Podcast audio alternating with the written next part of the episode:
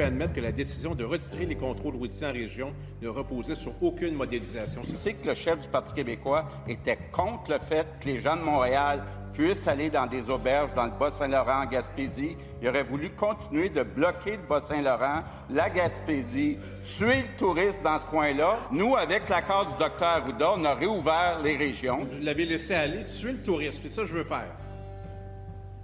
Vraiment. Il y a des décisions qui se sont prises qui reposent sur du politique. On ne distingue plus qu'est-ce qui relève du politique et de la santé publique. Le docteur Arruda et lui, c'est la même personne maintenant. Il serait temps qu'on clarifie les choses. D'abord, je vais vous demander votre silence à tout le monde. C'est minable. Monsieur le. Il a traité de minable les propos du premier ministre. C'est inacceptable, irrespectueux. le cirque est recommencé. Hein. Le cirque est recommencé. Ça doit être signe que toute la marde alentour le, entourant l'urgence sanitaire, le COVID-19, toutes ces patentes-là, ça doit être comment ça doit commencer à être derrière nous parce que le cirque parlementaire a recommencé. Moi, quand j'écoute ça, je trouve que ça donne des arguments au monde qui veulent abolir la démocratie on se demande pourquoi, pourquoi on paye ce monde-là. Qu'est-ce qu'ils foutent là? Qu'est-ce qu'ils font de leur journée là-dedans? C'est des obstinations à n'en plus finir sur des crises de niaiserie. Ouais, mais là, vous avez pas fait ça. L'autre, il se fait couper le micro. C'est minable. Non, on demanderait au jeu de surveiller le langage de l'Assemblée nationale. Puis l'autre, euh, on dirait que c'est des robots, ces gens-là. C'est on dirait qu'on voit, on dirait que c'est pas des vrais êtres humains. Je, sais pas, j'essaie de me figurer comment deux personnes, mettons que je connais, pourraient avoir ce genre de discussion là. C'est alors que le gouvernement essaie de passer une espèce de patente de loi 61 qui permettrait de prolonger l'état d'urgence pendant deux ans, euh, les empêcher de se faire poursuivre en justice en cas d'expropriation, puis de, les patentes de donner des contrats sans passer par appel d'offres, mais de gré à gré. Je veux dire, c'est je suppose qu'on s'en va avec ça. Je suppose qu'on s'en va avec ça, puis... Mais bref, ça, ça nous permet d'une certaine manière, quand on entend des extraits de même, de relativiser euh, ben des affaires. Finalement, on se rend compte que... Ben tu je fais le pont un peu avec le podcast que j'ai fait sur la psychologie du conspirationniste. Si vous pensez que ces gens-là sont capables de mettre en œuvre, même pas d'y, même pas d'y réfléchir et d'y penser, mais si vous pensez que ces gens-là sont capables de mettre en œuvre un complot mondial qui soit euh, maçonnique ou peu importe laquelle patente vous adhérez, je veux dire, c'est impossible. C'est impossible. Ces gens-là sont incapables de, de, de, mener à bien un quelconque plan. Je veux dire, c'est, c'est, pas possible. C'est pas possible. C'est pas possible. C'est pour ça que l'étatisme est un, un problème puis que toujours, ça a jamais fonctionné. Ça a jamais fonctionné puis ça fonctionnera jamais. Ce qui m'amène à vous parler de Ayn Rand. Euh, je ne sais pas si je prononce bien son nom, mais A-Y-N-R-A-N-D. Donc c'est une philosophe, j'en reparlerai, euh, je, vais, développer là-dessus, mais j'ai l'intention de faire une série de podcasts sur cette sur ce personnage-là, cette femme-là, qui est très intéressante, euh, assez mal connue, boudée des milieux universitaires. je sais exactement pourquoi d'ailleurs, à cause de son ton, à cause des sujets qu'elle aborde. C'est une écrivaine super intéressante que j'aimerais vous faire découvrir, ceux qui la connaissent pas, peut-être redécouvrir ceux qui l'ont déjà lu il y a quelques années. Puis dans, dans à peu près 30 secondes, je vais vous faire entendre un très bon résumé de la pensée de Ayn Rand. Euh, ça dure à peu près une minute 30, une minute 40. Euh, ça résume mieux que ce que je pourrais le faire, sa pensée, mais moi je vais aller plus dans les détails. Fait que c'est juste pour vous mettre un peu euh, l'eau à la bouche, pour vous situer un peu c'est qui le personnage. Donc on écoute un, un petit résumé de ce que c'est que la pensée de la philosophe Ayn Rand. Ça va comme suit. Objectivism. It's a guide to living here. Developed by this writer. Wondering who needs a philosophy? She answered that. To deal with real life, we need a view of the world and our place in it. Now, some people have strong opinions on objectivism. It's a philosophy that's controversial because it advocates selfishness and says altruism is evil. But we'll get back to that. Rand's philosophy looks something like this. It starts with the idea that reality is objective. The universe is what it is. not what we want it to be. And wishing otherwise won't make it so. Next, it states that our reason is all we have and all we need for understanding the world around us. And if reason is an absolute, you can't accept contradictions. It also says your highest moral purpose should be the pursuit of your own selfish happiness. Now, selfishness can be misinterpreted. It doesn't mean exploit others for your own gain. It means realize your highest potential by pursuing rational ends and live in harmony with others by respecting their right to their own life and happiness. The result of this philosophy is a life of reason, purpose, self esteem, a philosophy for living on earth. If you know that this life is all that you have, wouldn't you make the most of it?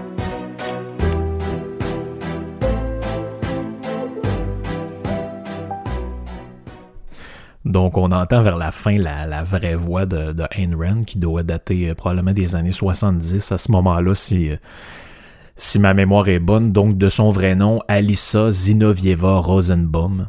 Donc, c'est un, une écrivaine, une scénariste, une romancière, une philosophe avant tout, d'origine russe. Donc, ses parents sont russes. Euh, c'est, c'est une famille juive, mais ils sont athées. Donc, euh, on considérera pas la, la, dimension religieuse vraiment là-dedans. Elle est née le 2 février 1905 à Saint-Pétersbourg et elle est morte au début des années 80, le 6 mars 1982 à New York, où elle va passer une, une bonne partie de sa vie. C'est la fille aînée de trois ans, d'une fratrie de trois enfants, donc ils sont trois dans la famille. Son père, Zinovi euh, Rosenbaum, est un pharmacien. Euh, c'est une famille donc de, de, de, assez assez modeste, donc on parle de, de la Russie de l'époque. Même si vous êtes pharmacien, vous n'êtes pas nécessairement millionnaire, on s'entend. Euh, très jeune, elle s'intéresse à la littérature, au cinéma. On dit même qu'elle écrivait à l'âge de 7 ans des romans et des scénarios. Euh, à 9 ans, elle décide de devenir écrivaine. Elle dit plus tard, c'est ce que je vais faire, ce qui, ce qui montre quand même, je veux dire, là. moi à 9 ans, je mangeais quasiment du sable dans un, dans carré de sable, donc je veux dire, c'est jouer avec des petites autos. Donc c'est ça, ça démontre un esprit euh, supérieur de la part de Ayn Rand.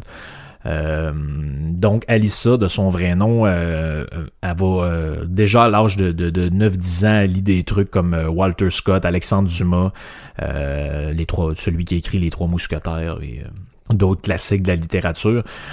c'est une élève qui est brillante en mathématiques et en sciences, donc ce qui, ce qui est quand même plutôt rare pour pour les gens qui s'intéressent au théâtre, au cinéma, mais disons que c'est pas le même profil que souvent on voit qu'ils sont moins attachés aux sciences, mais plus attirés vers les arts en général. Sauf que là, il y a l'élément déclencheur un peu de sa vie. Le premier, euh, la première chose qui va la marquer dans sa vie, c'est que elle, comme je l'ai dit, sa famille est une famille de Saint-Pétersbourg. En Russie, Saint-Pétersbourg, ça se trouve que c'est un des foyers de la révolution russe qui menace l'empire le, tsariste. Donc l'empire tsariste. J'en ai déjà parlé ça dans d'autres dans d'autres podcasts. Là. Ceux qui connaissent pas, vous pouvez vous renvoyer à ça, notamment un podcast qui s'appelait La face cachée de l'URSS. Donc au début de la révolution de février, qu'est-ce qui se passe, c'est que Rand est assez jeune encore à ce moment-là, est à début de l'adolescence. Elle va soutenir la, la révolution parce qu'elle voit dans le régime tsariste quelque chose d'arriéré qui devrait être euh, aboli. Ça n'a plus de sens que au 20e euh, siècle, on ait encore une monarchie euh, ou un empire. Euh, donc, elle va soutenir l'action de Karinsky. Karinsky, c'est qui? Ce sont, c'est le, le, représentant et un des représentants du mouvement des, des, modérés. Donc, quand il y a la révolution, au début, on n'est pas tout de suite dans le, dans le, le système bolchevique et la, la, révolution rouge.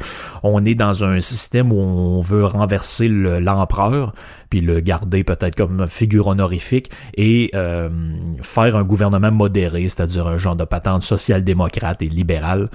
Euh, par contre, l'arrivée des bolcheviks va se faire comme à peu près trois mois après, donc en octobre 1917. Euh, elle voit les bolcheviks arriver au pouvoir et confisquer la pharmacie de son père par le gouvernement révolutionnaire qui nationalise les entreprises et euh, vole le patrimoine des gens qui sont là. Ce qui va contraindre la famille euh, de, de, Alissa à euh, fuir la Russie pour s'en aller en Ukraine. Finalement, l'Ukraine tombe aussi dans le bolchevisme, mais ils vont être euh, s'en aller en Crimée, donc le petit territoire entre l'Ukraine et la Russie qui avait fait jaser pas mal dans les dans les dernières années. Et ils vont s'installer à Upatoria.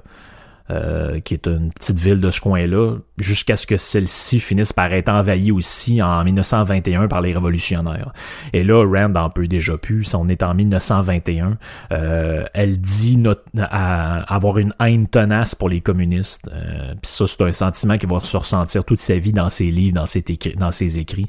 Elle va brûler son journal intime où elle avait eu des... Euh, des, réflexions puis des, propos pour les, révolutionnaires par peur de que si jamais sa famille se fait arrêter, ça pourrait mettre son père et sa mère dans le dans l'embarras. Elle a à ce moment-là 16 ans. Euh, elle des études d'histoire puis de philosophie à l'université de Petrograd.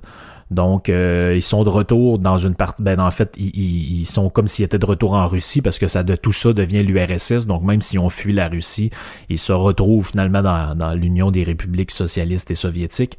Euh, elle est obligée d'intégrer une partie de la propagande communiste dans ses études. Donc, elle doit répéter. Euh, euh, une certaine, ben, dans le fond, une partie des niaiseries qu'on leur apprend là-bas, que c'est le meilleur système, puis que ça lutte contre la bourgeoisie, etc., etc.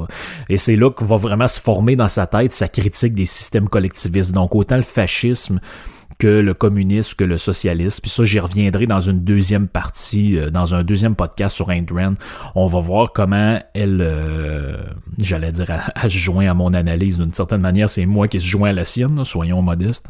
Quand je vous ai parlé de de, toute la notion d'extrême droite qui était un, mensonge historique, ben elle, va exactement dans ce sens-là. Elle montre que le communisme et le fascisme en fait sont les deux pendants d'une forme de collectivisme au 20e siècle qui a menacé euh, la liberté des peuples et qu'il n'y a rien à ça n'a rien à voir entre un débat gauche-droite là-dedans, mais on est plutôt dans un débat euh, collectiviste versus euh, tenant du monde libre, si vous voulez. Euh, le 13 octobre 1924, elle sort diplômée de l'université, donc trois ans après, elle va continuer à écrire, puis elle entre à l'Institut d'État des arts dramatiques euh, et cinématographiques en 1924. Là, elle va euh, commencer à étudier par elle-même l'histoire et la politique américaine et elle va être fascinée par euh, les États-Unis, notamment l'histoire des États-Unis au 19e siècle et la liberté que ces gens-là ont là-bas versus le, système soviétique dans lequel les prisonniers. À la fin des années 20, donc en 1926, deux ans plus tard, euh, euh, a réussi à avoir un visa. On ne sait pas exactement comment, mais a dit que c'est pour aller voir des proches aux États-Unis. Donc une partie de leur famille est émigrée là-bas, a réussi auprès du gouvernement de la de la section soviétique de la Crimée d'avoir un, passeport, euh, un visa pour aller aux États-Unis. Finalement, elle se sert de ça pour immigrer là-bas et elle va rester là toute sa vie. En 1931, elle va être naturalisée américaine. Donc, le, le, ça a pris euh, cinq ans avant de mener à bien ce, ce processus-là qui va euh, résulter dans le fait qu'elle euh, elle voudra plus rien savoir du système soviétique. Elle va décider euh, de devenir américaine à 100%. Qu'est-ce qu'elle va faire un peu pour survivre là-bas? Elle va devenir lectrice de scénario euh, pour un scénariste qui s'appelle 2000. Euh, elle veut se faire une place dans le monde d'Hollywood, donc oubliez pas qu'elle été, elle en théâtre, euh, etc. Mais ça reste en même temps un, une femme qui est très tournée vers les sciences aussi. Donc c'est un profil un peu éclectique, là, Ayn Rand. Est difficile à caser, puis c'est ce qui en fait son côté génial. Euh, dans le début des années 30, elle va écrire des pièces de théâtre. Donc il y a une pièce qui s'appelle Ideal et Woman. Ça va être joué dans des salles à Hollywood euh, au début euh, de, de l'année 1935. En 1938, elle commence à vraiment sa carrière d'écrivaine comme telle. Elle va publier le roman dystopique Anthem, donc hymne en français. Euh, ça va décrire un peu comme le, le, livre d'Orwell, The Animal Farm. Euh, ça décrit une société, une, vision dystopique hein, pour elle, donc un, futur apocalyptique où la, la, le collectivisme complètement triomphé, puis où elle voit le pays libre où elle s'est sauvée, finalement tomber dans le même piège que l'Union soviétique qui euh, finalement dépouiller la famille et euh, son père de, son patrimoine. Elle commence à pouvoir vivre de ses écrits à peu près à cette époque-là, mais est encore obligée de travailler comme scénariste à mi-temps. Elle va travailler avec un producteur qui s'appelle Al Willis. Elle va se lier d'amitié avec d'autres écrivaines, notamment la libertarienne Isabelle Patterson. Donc peut-être que je, ferai un podcast un jour sur elle. C'est un quelqu'un d'assez méconnu, mais très intéressant aussi. C'est à partir de sa relation avec Peterson justement qu'elle va vraiment s'initier à l'histoire profonde des États-Unis, comprendre comment a été mis sur pied la Constitution, comment tout ça a été fait. Donc, euh, elle est très, très marquée par tout ça, très intéressée par le, le, système américain. En 1951, avec son mari, donc on sait pas grand-chose sur ce bonhomme-là, mais elle est mariée avec un, un monsieur, puis euh, finalement, il, il, quitte Hollywood pour emménager à New York, et c'est là qu'elle va passer le, le les 30 euh, dernières années de sa vie. Euh, c'est une femme qui a pas une très grosse santé, donc elle a été fumeuse toute sa vie. Euh, dans les années 70, elle va avoir un cancer du poumon, elle va réussir à se faire opérer en 74.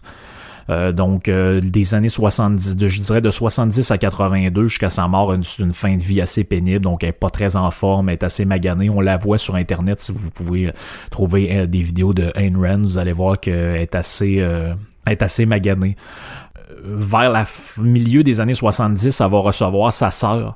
Donc elle s'est sauvée de l'URSS, mais une partie de sa famille est restée là-bas. Donc le, 14 avril de cette année-là, Nora Drobicheva, sa sœur, euh, ça c'est le, nom de famille qui avait pris le nom de famille de son mari, euh, obtenu une autorisation pour quitter l'URSS pour aller visiter sa sœur euh, momentanément sous promesse de, de revenir. Ren va essayer de la convaincre d'immigrer aux États-Unis. Elle dit je vais t'héberger, reste avec moi, puis rentre pas là-bas finalement, ben, sa sœur, comme elle a le cerveau lavé par la, propagande euh, soviétique, décide de refuser puis rentre en URSS quelques jours après.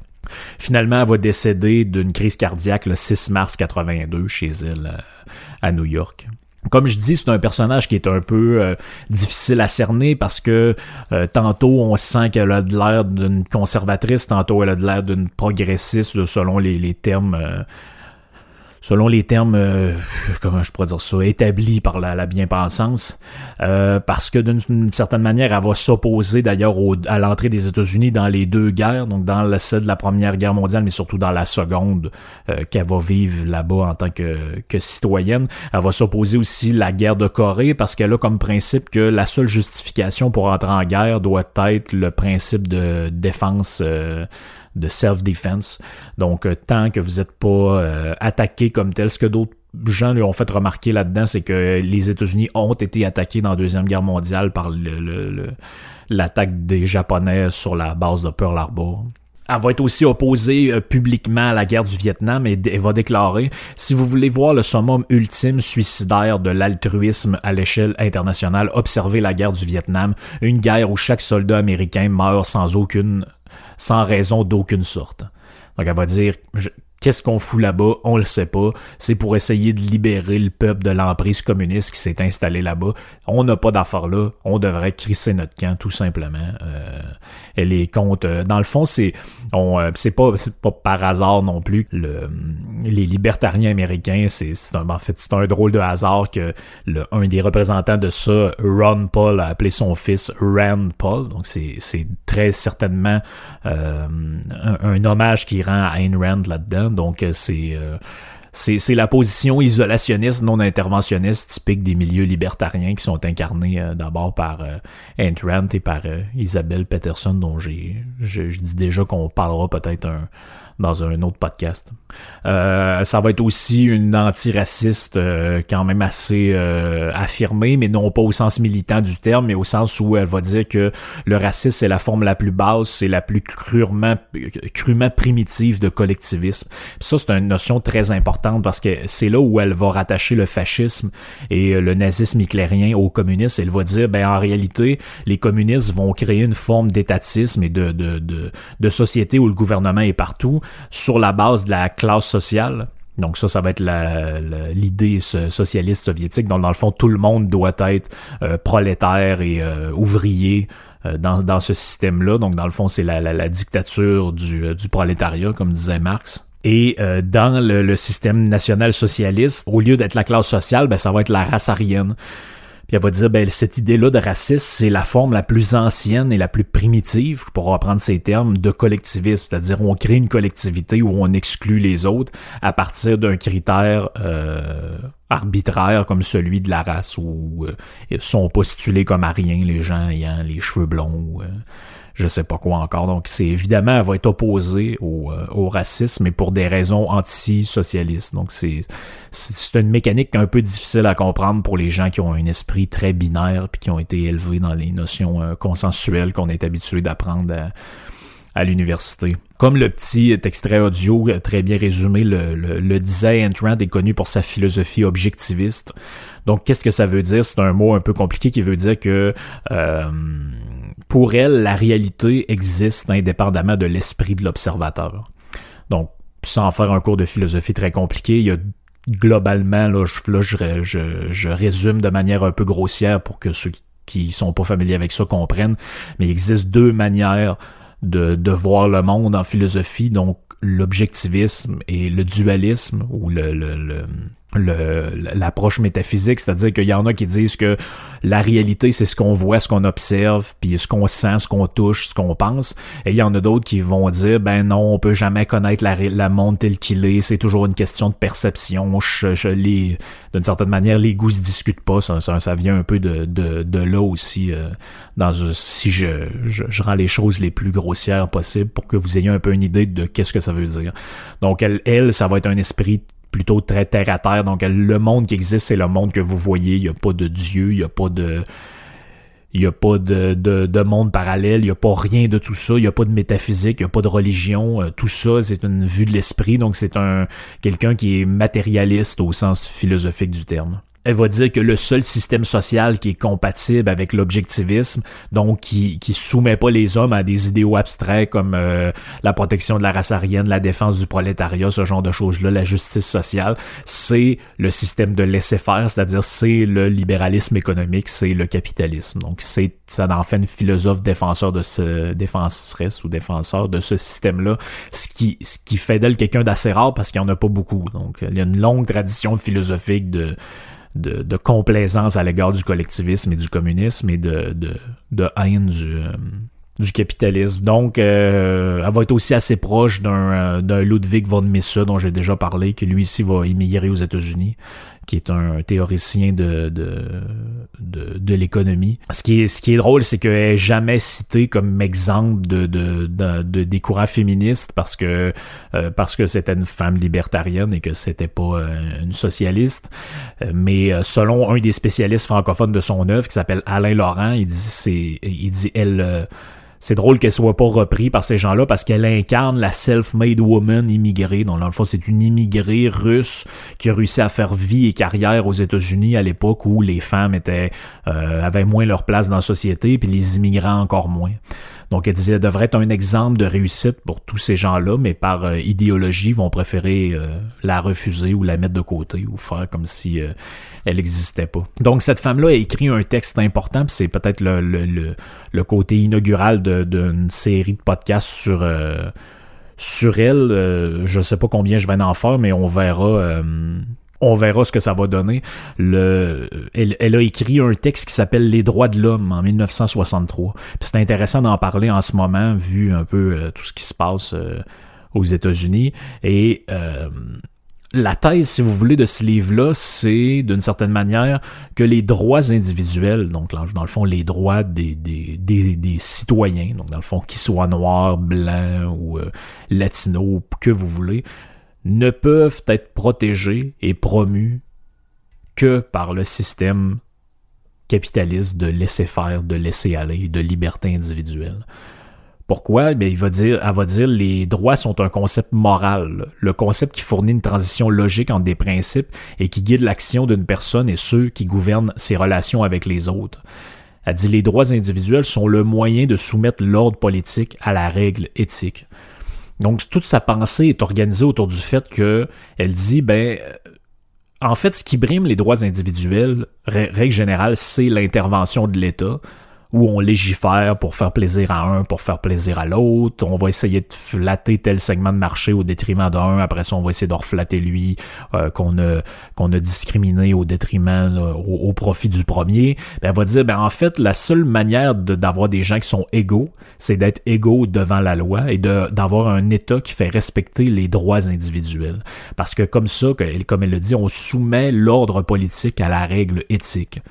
Ça veut dire la, la, valeur fondamentale de tout gouvernement devrait être de faire respecter les droits individuels et non pas d'y aller avec des grandes histoires de ah, nous notre priorité c'est euh, la justice sociale ou euh, je sais plus trop quelle autre patente euh, que, que, que, elle juge totalement arbitraire. Parce qu'elle va dire d'une certaine manière, même si c'est avoué ou non avoué, tous les systèmes politiques sont fondés sur un code moral ou que d'autres appelleraient déontologique.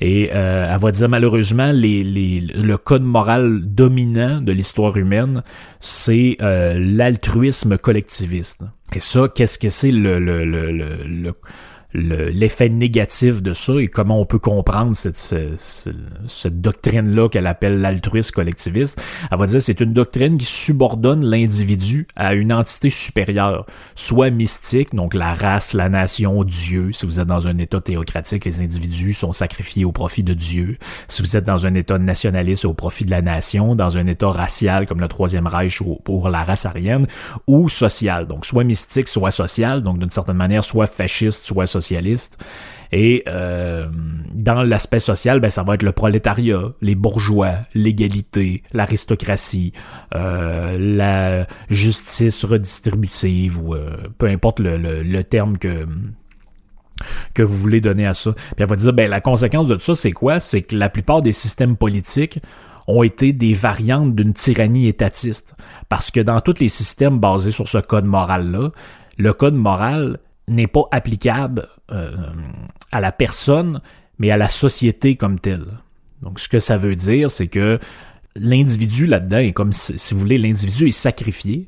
Puis ce qui est important, c'est la société. Donc, normalement, un code moral, ça devrait être, ben, chaque individu doit pas euh, voler, doit pas tuer, doit pas euh, mettez les, les, euh, les, les, prérogatives morales que vous voulez là-dedans, mais il va dire là-dedans, ben, le code moral, ben, les individus doivent s'y soumettre. Ça, j'ai dit l'inverse, je suis désolé.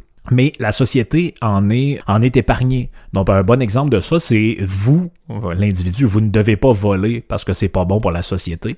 Mais la société, elle, elle a le droit de voler. On appelle ça les taxes, on appelle ça l'impôt. Elle, a le droit de prendre le bien d'autrui sans son consentement, mais vous, vous n'avez pas le droit de le faire. Donc, elle va dire, il y a un paradoxe fondamental à créer un système où il y a une moralité qui est donnée à l'individu, qui est imposée par la force à l'individu, mais dont l'État comme tel euh, euh, en est dispensé. Donc, elle va dire ce qui est implicite dans cette idée-là, donc ce qui est caché derrière cette idée-là étatiste, derrière la, conception étatiste, c'est que le bien, donc la, morale, ce qui est bien, donc dans le fond, ce qui est correct de faire, la, manière dont on doit se comporter, ben, le bien, c'est ce qui est bon pour la société, donc pour la tribu, la race, la nation, dépendamment de quel euh, côté vous êtes.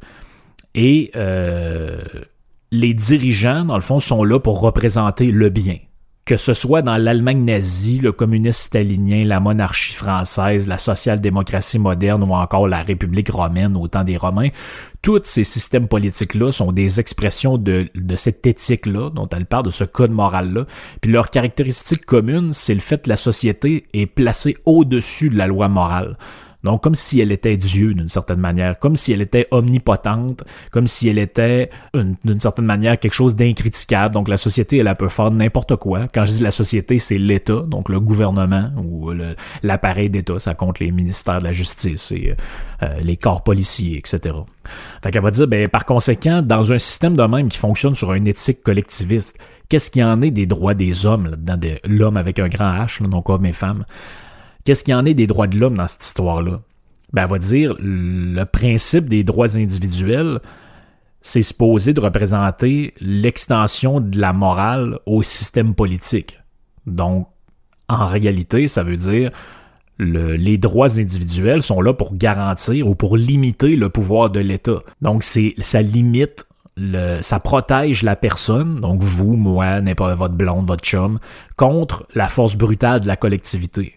Donc pensez un peu à des lois comme la loi 21 ou euh, euh, la loi 101 ou ce genre de choses-là euh, pour, les, ceux qui sont au Québec. Pour les autres, ben, vous avez certainement dans vos pays, dans vos lieux d'origine, des lois qui briment l'individu, supposément au nom de la collectivité. Ben, elle va dire, les États-Unis, dans le fond, ont été la première société morale de l'histoire des droits de l'homme par le fait que dans la Constitution, on limitait le pouvoir de l'État, puis on donnait aux individus des droits qui sont d'une certaine manière inaliénables euh, a dit c'est une des seules constitutions, à ma connaissance, puis à la sienne, puis à la mienne, où l'homme, l'humain, est considéré comme une fin en soi et non un moyen pour arriver au, à l'idéal de société.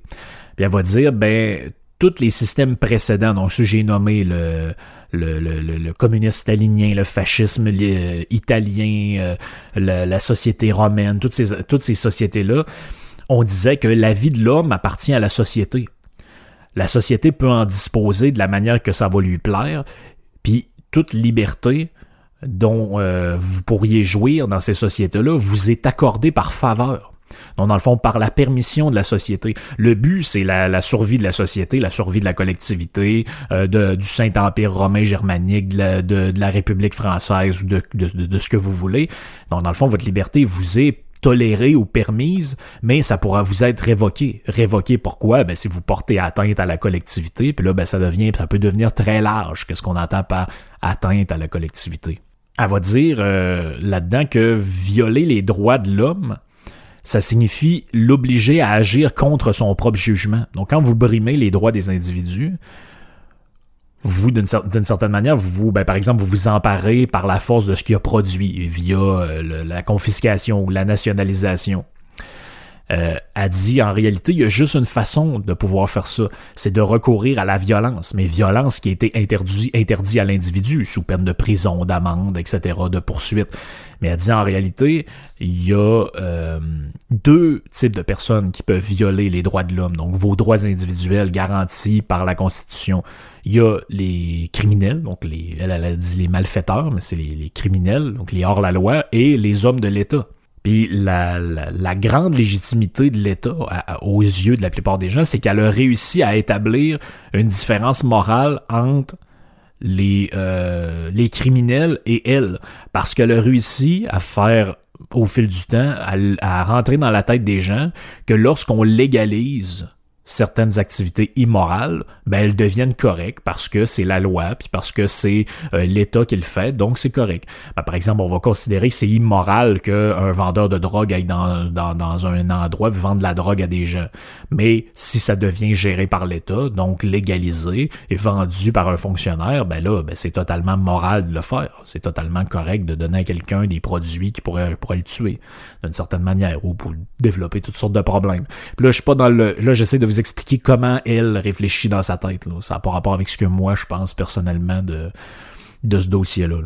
Et euh, l'État définit lui-même sa fonction légitime. Normalement, ça devrait être assurer les droits des individus en les protégeant de la violence, donc en la protégeant de ceux qui respectent pas la loi. Donc, dans la Constitution américaine, ce qui en fait une qui respecte le, le, le droit beaucoup plus que dans d'autres pays, c'est que le rôle des hommes d'État. Donc là où on passe de monarque, euh, de, de, de tyran ou même de président de la République dans certains euh, systèmes, le, le, ils ont inversé le rôle traditionnel du politicien. Donc il n'est plus maintenant un maître, mais un serviteur.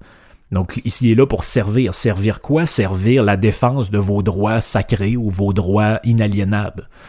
Parce qu'elle dit sinon, dans une tyrannie collectiviste, vous êtes d'une certaine manière, elle appelle ça, une formulation assez drôle, elle dit c'est vous avez le statut moral d'animal sacrificiel. Donc ça veut dire que vos droits individuels, si c'est pour le bien collectif, ben c'est toute la pensée utilitariste d'une certaine manière qui est comme ça. Si c'est pour le bien collectif. Si ça apporte à la collectivité plus de bonheur que de problèmes, ben il n'y a aucun problème à y aller. Euh, à y aller comme ça. Donc, euh, on, y va, puis euh, on peut brimer les droits individuels sans problème. Elle va dire une tyrannie collectiviste peut pas se permettre de réduire tout un pays à l'esclavage par euh, la confiscation de ses productions euh, puis de, ses droits, etc. Bon, faut qu'elle faut qu'elle fasse ça par un processus de corruption où faut que ce soit plus subtil. elle va dire ben la manière de faire ça, c'est d'inventer des nouveaux droits. Puis ces droits-là vont être en réalité l'inverse de vos droits fondamentaux. Puis là, elle donne l'exemple du programme du Parti démocrate des années 60. Puis là, elle va dire, ben dans ce programme-là, on dit que vous avez le droit d'avoir un travail utile et rémunérateur. Euh, ce, programme-là dit vous avez le droit de gagner assez d'argent. On va dire que l'agriculteur a le droit de cultiver et vendre ses produits. On va dire que le, la famille a le droit à une maison confortable. Vous avez le droit des soins médicaux suffisants. Vous avez le droit à une protection adéquate contre des risques euh, comme le chômage, les crises économiques. Vous avez le droit à une bonne éducation. Mais Rand pose la question. Ces droits-là, vous les avez, vous, vous y avez droit aux dépens de qui? Donc, dans le, fond, les emplois, la nourriture, les vêtements, les moyens de distraction, les maisons, les soins médicaux, l'éducation, ça, ça pousse pas dans les arbres. Ça, c'est des produits du travail humain, du labeur humain, des biens et des services qui ont été créés par quelqu'un. Qui va les fournir? Si certains ont le droit de vivre au départ du travail des autres, ben ça veut dire que les autres sont privés de leurs droits puis condamnés à travailler comme des esclaves. Puis comme elle dit, il peut pas y avoir de droit de réduire les hommes à l'esclavage. Là, je vais prendre des exemples, vous allez comprendre un peu euh, ce qu'elle veut dire. Donc, dans le fond, le droit de propriété.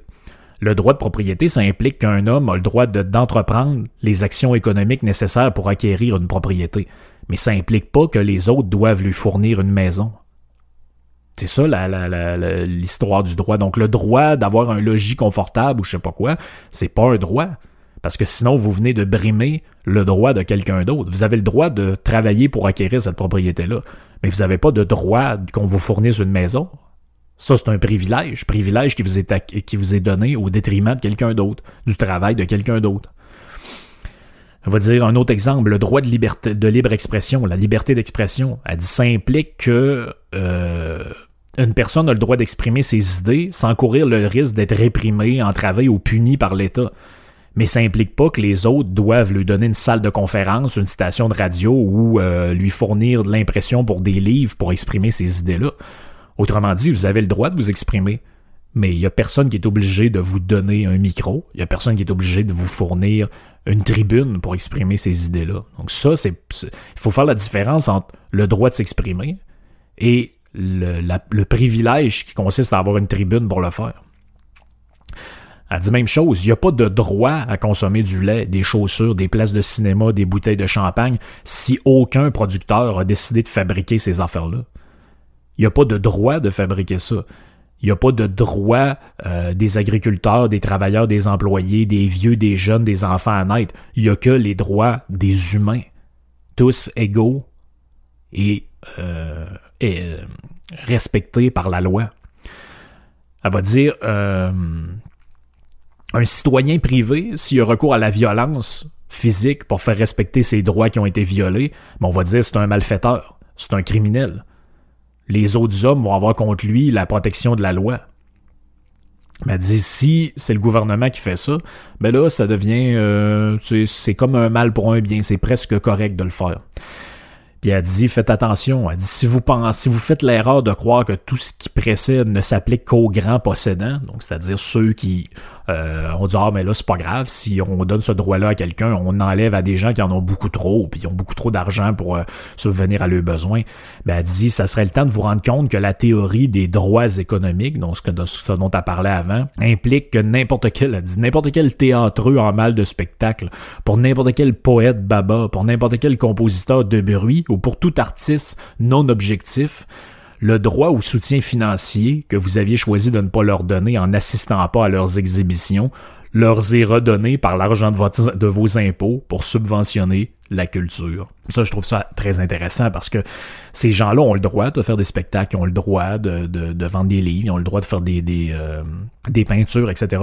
Mais ils n'ont pas le droit. Il n'y a pas de droit qui dit qu'ils doivent vivre de ça.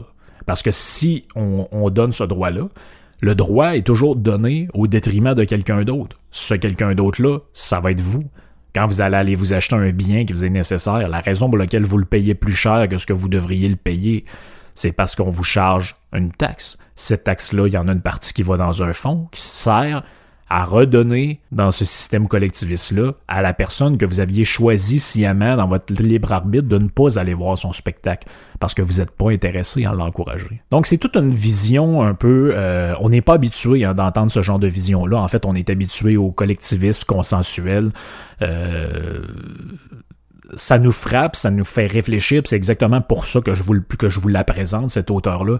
Ça nous euh, ceux qui sont pas habitués de réfléchir de cette manière-là, puis qui ont dans leur tête le logiciel collectivisme, ah oui, mais tout le monde est fin, tout le monde est beau, puis euh, il faut euh, protéger les droits de ci, les droits de ça. Oui, il faut protéger les droits individuels, mais les droits de quels droits De quels droits on parle? Les droits de lui ou les droits de l'homme en général, les droits des humains? Que oui, vous avez le droit à votre euh, liberté d'expression, mais ça, ça implique pas qu'on est obligé de payer euh, contre notre gré pour vous entendre. Donc, ça fait le tour un peu pour ce premier podcast-là. Je sais que c'est assez lourd, donc je m'arrête là. Je veux pas euh, rester plus longtemps sur ce, sujet-là pour, être bien sûr que on, on se mélange pas dans le concept un peu plus euh, dans les concepts un peu plus compliqués. Fait qu'on se reparle dans un euh, dans un prochain podcast qui va probablement faire la suite de ce de ce premier là. OK, ciao bye.